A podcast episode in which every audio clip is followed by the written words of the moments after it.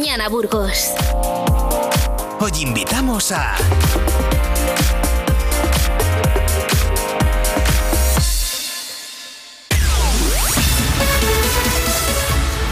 En Vive Radio hoy vamos a tratar un tema muy interesante como es el de las energías renovables. El escenario ha cambiado radicalmente y frente a las energías como el carbón, el petróleo o el gas, hoy se busca otro modelo más eficiente y sostenible basado en fuentes renovables menos contaminantes para reducir justamente la contaminación. Para hablar de este asunto hemos invitado en Vive Radio al profesor de la OBS Business School, Víctor Ruiz Espeleta, autor de un informe que asegura que el 50% de la energía que consumimos en España proviene de fuentes renovables. Buenos días, profesor, ¿cómo está? Hola, buenos días, perfecto. ¿Y vosotros? Pues aquí perfecto, pasando una mañana, pues bueno, con una cierta niebla, pero la verdad es que es un día espléndido.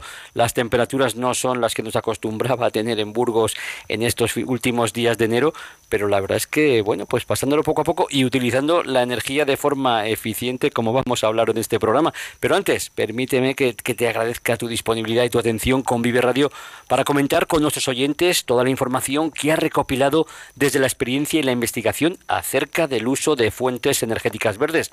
Mi primera pregunta es si este fenómeno del que vamos a hablar ha sido gracias a un cambio de mentalidad social o sobre todo a las enormes inversiones que se han ejecutado para conseguir este nuevo modelo energético. Bueno, pues la verdad es un poco de todo, ¿no? Eh, siempre que se producen cambios en la sociedad a lo largo de la historia se producen por distintos motivos. Uno de ellos es eh, principalmente la mentalidad, la, la conciencia que las cosas no pueden seguir de otra manera. Otro factor importante también es el factor económico y otro es el factor de la necesidad, ¿no? Entonces yo creo que en España, en Europa, se están dando esos tres factores y la prueba de ello es que durante los últimos años eh, la producción de energía por fuentes renovables no ha parado de crecer. En España ya durante el año 2023, 2022, 2023, ya estamos en el 50% de producción de la energía consumida mediante fuentes renovables. ¿Y diría usted que en este contexto España es un país referente a nivel mundial o hay muchos países que ya están en estas cifras?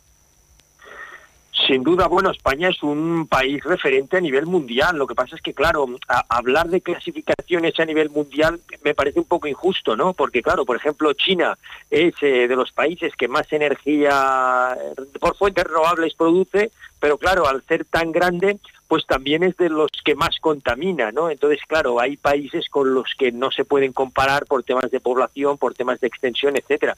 Pero España tiene unas muy buenas cualidades eh, meteorológicas que yo pienso que, tenemos que aprovechar. Hay algunos países, por ejemplo, sudamericanos, que disponen de, de pues, ríos muy grandes, presas muy grandes, y eso hace pues que la energía por eh, fuentes hidráulicas pues sea muy importante Aquí no tenemos esa ventaja, pero tenemos otras como el viento o el sol.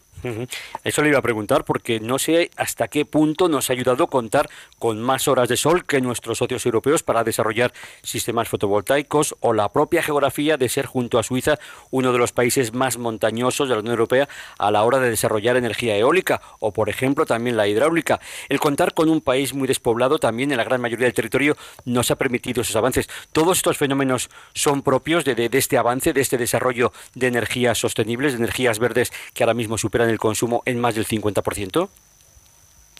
Sí, sin duda que todo esto ayuda. Nosotros tenemos unas condiciones geográficas y, meteorológicas, como decíamos, muy favorables. Lo que comentaba usted, que mm. España es de los países de Europa que más horas de sol tiene al año y hasta ahora pues era un tema que no se le daba la suficiente importancia. También es verdad la necesidad que hablábamos antes, el precio de la energía pues era bastante económico con las eh, fuentes de combustibles fósiles y el crecimiento desmesurado del precio de la energía más eh, la voluntad por parte de la Unión Europea de independizarse de otros países que suministran, como por ejemplo Rusia, el tema del gas o el tema del petróleo, pues ha hecho que nos pongamos las pilas, como coloquialmente se, se dice, para fomentar este uso de energías renovables, que tenemos un gran potencial y que podemos ser pioneros en Europa y en el mundo. Además, en España contamos con multinacionales tan importantes como Iberdrola, Naturgy o Resol. ¿Hasta qué punto diría que estas compañías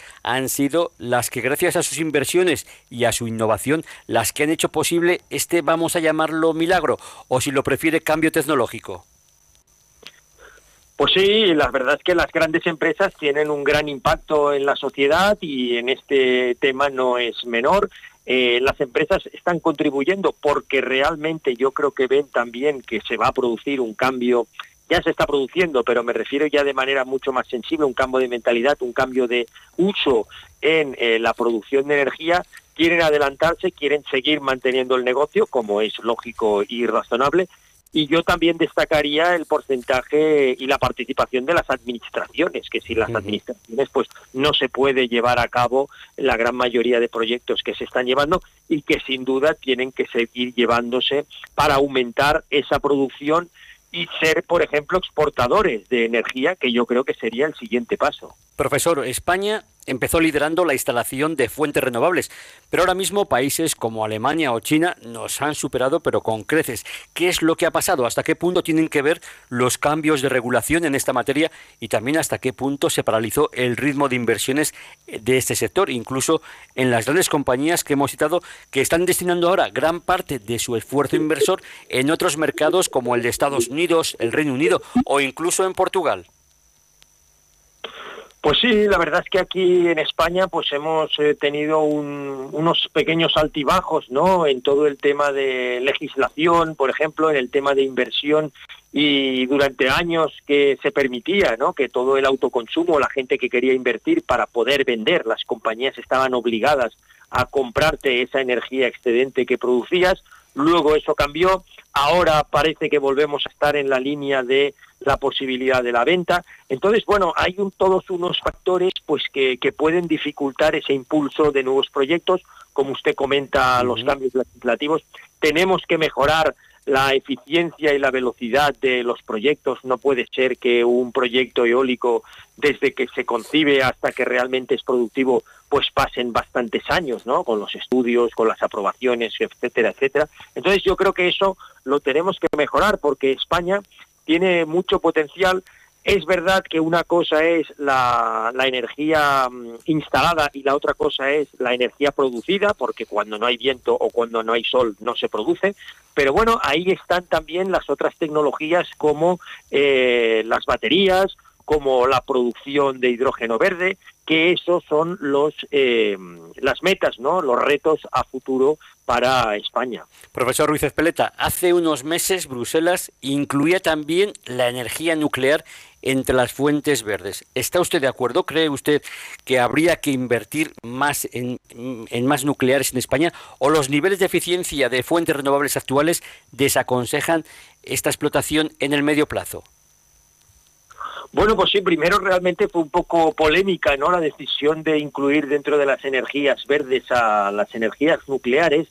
Eh, es verdad que a mí lo que me gustaría siempre con las energías nucleares es que haya un debate lo más serio, riguroso posible, ¿no? Porque como es una energía que produce pues cierta polémica y reticencia, pues estés de un lado o de otro, pues solo explicas parte de la historia, ¿no? Entonces, es verdad que las energías eh, nucleares pues no producen eh, combustibles, eh, no producen emisiones de CO2, porque todas estas torres que vemos de las energías nucleares, el, humo es vapor de agua, no se consume eh, carbón ni gasolina, pero sí que es verdad que están pues los temidos residuos radioactivos, ¿no? Es decir, a la de la vida útil, pues eso produce unas, necesita unas condiciones de seguridad y, de, y de almacenamiento muy específicas, eh, peligrosas, que duran muchos años. Entonces, claro, se encajó o se, se puso a las energías nucleares como energías verdes porque no emiten CO2, pero hay un problema ahí latente con los residuos radioactivos. Entonces,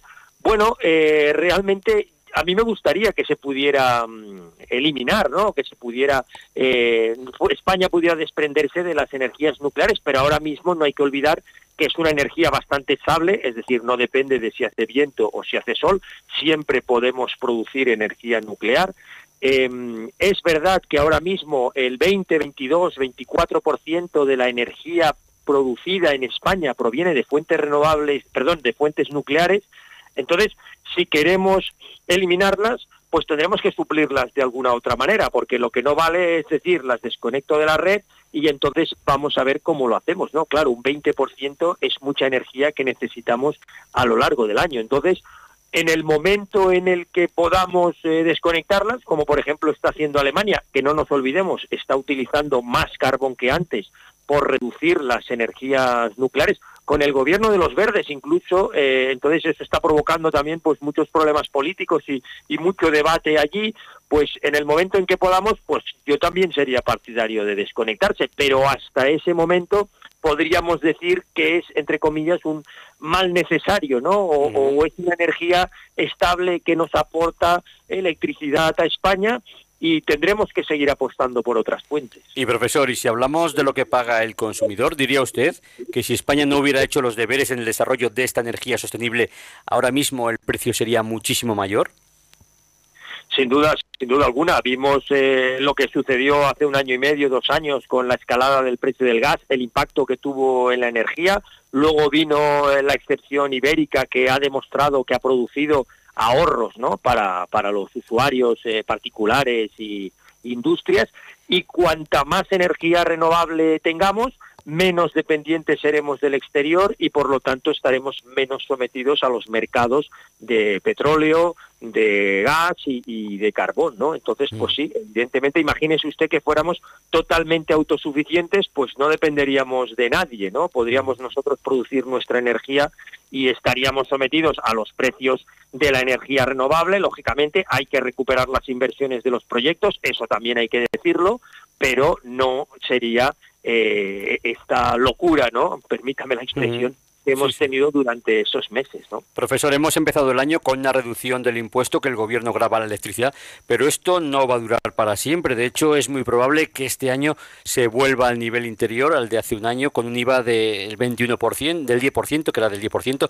Yo le quería preguntar si no hay forma de pagar menos impuestos en la luz que ya no contamina, lo mismo que cuando se utilizaba carbón o gas natural. Y cómo no, también le quería preguntar qué opinión tiene de esa doble tributación que se ha venido pagando, es decir, al propio impuesto de la electricidad como a los hidrocarburos se les aplicaba también el IVA. Esto ocurre en, estos, en otros países y esto es, es normal, pagar el impuesto dos veces.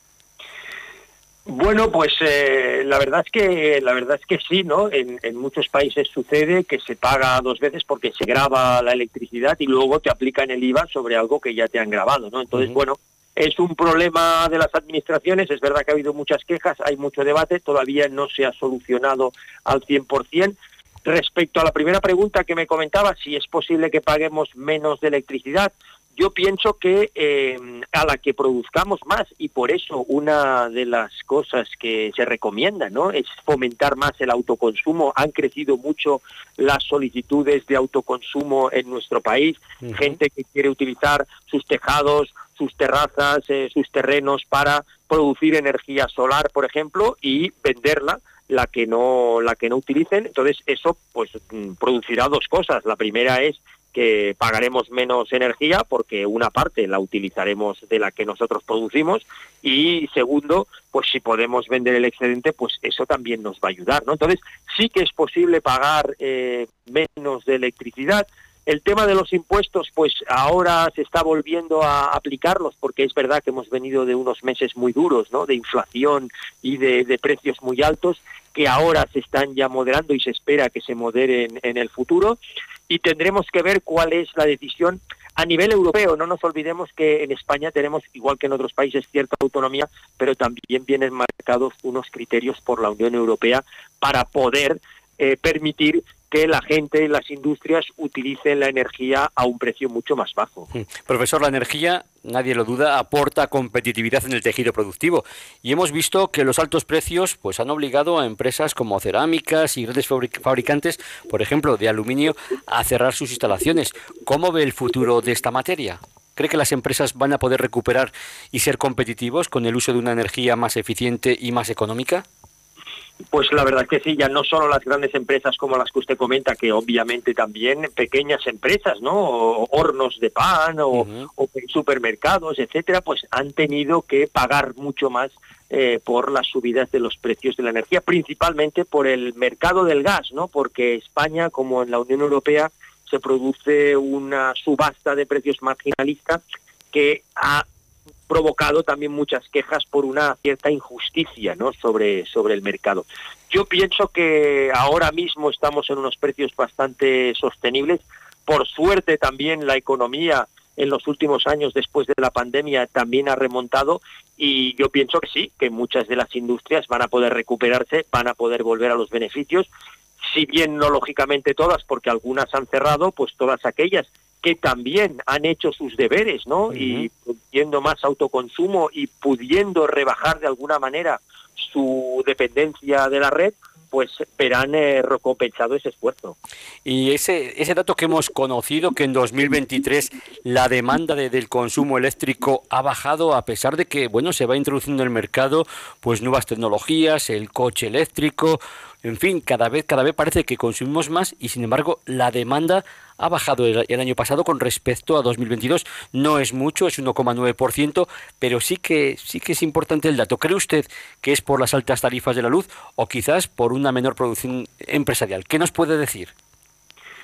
Sí, la verdad es que ha sido un poco de todo, es decir, eh, únicamente Madrid y Cataluña, Navarra han tenido un crecimiento respecto al año anterior de, demanda de energía, todas las demás comunidades en España han tenido una reducción, eh, Comunidad Valenciana también eh, tuvo un pequeño aumento, pero bueno, yo pienso que fue también por las medidas de em, ahorro energético, ¿no? De las luces, del aire acondicionado, todas esas cosas, pues al final han visto un resultado en una reducción de, consumo eléctrico. Entonces, si queremos también que nuestro país sea más sostenible, además de eh, producir más energía eh, por fuentes renovables, pues tendremos que hacer un uso más racional de la energía, ¿no? Yo pienso que al final todo ha influido, ¿no? Las industrias pues han optimizado y han decidido gastar menos electricidad por necesidad también, eh, el ciudadano ciudadana y a nivel de las administraciones. Entonces, eso ha hecho que haya habido una disminución pero que puede cambiar, ¿no? Es decir, a la que vuelva otra vez la, la demanda industrial y, sigamos consumiendo más, pues esto va a volver a crecer. No nos olvidemos que cada vez somos más personas, que tenemos más necesidades y que queremos hacer más uso de aparatos eléctricos, como por ejemplo el vehículo eléctrico que usted comentaba. Y profesor, ¿qué desafíos diría usted que es por los que hay que apostar en España para avanzar como lo hemos hecho en esta materia en la última década y situarnos como líderes en este mercado tan competitivo y que puede hacer que las empresas sean eh, eficientes, sean viables o no lo sean. Bueno, yo pienso que España pues tiene unos retos importantes. se ha planteado desde España ser eh, pioneros o líderes ¿no? en Europa de la producción de energías renovables. Tenemos eh, potencial por ejemplo, las costas españolas que no están siendo utilizadas para las energías eólicas, que es verdad que ahí también hay un debate sobre impacto ambiental y sobre eh, posibles perjuicios que deben de ser estudiados, lógicamente, tiene que ser un debate riguroso y veraz, pero tenemos todavía mucha extensión para poder eh, implementar energías solares, energías eólicas. Tenemos que acelerar los trámites, ¿no? Es un reto importante para que no pasen años desde que haya una idea o un proyecto hasta que se lleva a la realidad y eso va a hacer que España sea un exportador como por ejemplo del hidrógeno verde, ¿no? Y se llama verde porque se produce a través de energías renovables, con lo cual necesitamos más energías renovables para poder producir ese hidrógeno verde que luego se puede utilizar, pues por ejemplo, en la automoción y hacer que España sea un país más verde y más exportador de energía, ¿no? Y en ese sentido me gustaría pues felicitar a, Castilla y León y a Burgos en concreto porque Castilla y León es la comunidad que más energía por fuentes renovables eh, produce y Burgos es la provincia que más produce. Podríamos decir que Burgos es el líder en España, ¿no? De producción de energías renovables, lo cual pues es un motivo de felicitación y, yo pienso que, de orgullo para vosotros. La verdad es que si uno recorre la provincia ve molinos por todos los sitios. Sí que es cierto que, que, lo estamos notando, pero no en la factura, ¿eh? también se lo digo, que la factura sigue siendo demasiado alta. Profesor, ¿alguna cosa que quiera destacar y que se nos haya quedado en el tintero? Pues bien, aprovechando esto que dice ahora de la factura, pues también eh, me gustaría comentar ¿no? que es verdad y, yo soy partidario que las comunidades que más producen energías renovables y que luego las utilizan otras eh, comunidades, ¿no? Por ejemplo, tenemos pues eh, Madrid, Cantabria, Baleares, que están a la cola ¿no? de esa producción de energías renovables, pues que se vean beneficiadas de alguna manera. Es decir, que me parece motivo de debate o de una cierta injusticia, vamos a llamarlo así, que todas aquellas comunidades o provincias, como por ejemplo Burgos, que producen mucha energía renovable, luego no se vean beneficiadas de esa producción, ¿no? Entonces, pues sí, podría estudiarse pues cómo se puede compensar, ¿no? A nivel de una reducción de la factura de la luz, a nivel de subvenciones vía otras comunidades, no, no lo sé, hay muchas cosas y no hay una verdad única, ¿no? Pero sí que me parece, digamos, eh, a destacar que todo el esfuerzo que se ha hecho durante muchos años, pues eh, se vea también, lógicamente, recompensado de alguna manera económica. Pues Víctor Ruiz Espleta, profesor de la OBS Business School, gracias por compartir con los oyentes de Vive Radio su tiempo, sus conocimientos y su experiencia. Le deseamos lo mejor a nivel personal y profesional y que siga divulgando estos conocimientos tan importantes que mejoran la sociedad y también el mundo empresarial. Buenos días. Igualmente, gracias y un placer. Un abrazo, hasta luego. Luego. ¿Qué radio escuchas? Yo. Esto es Vive Radio.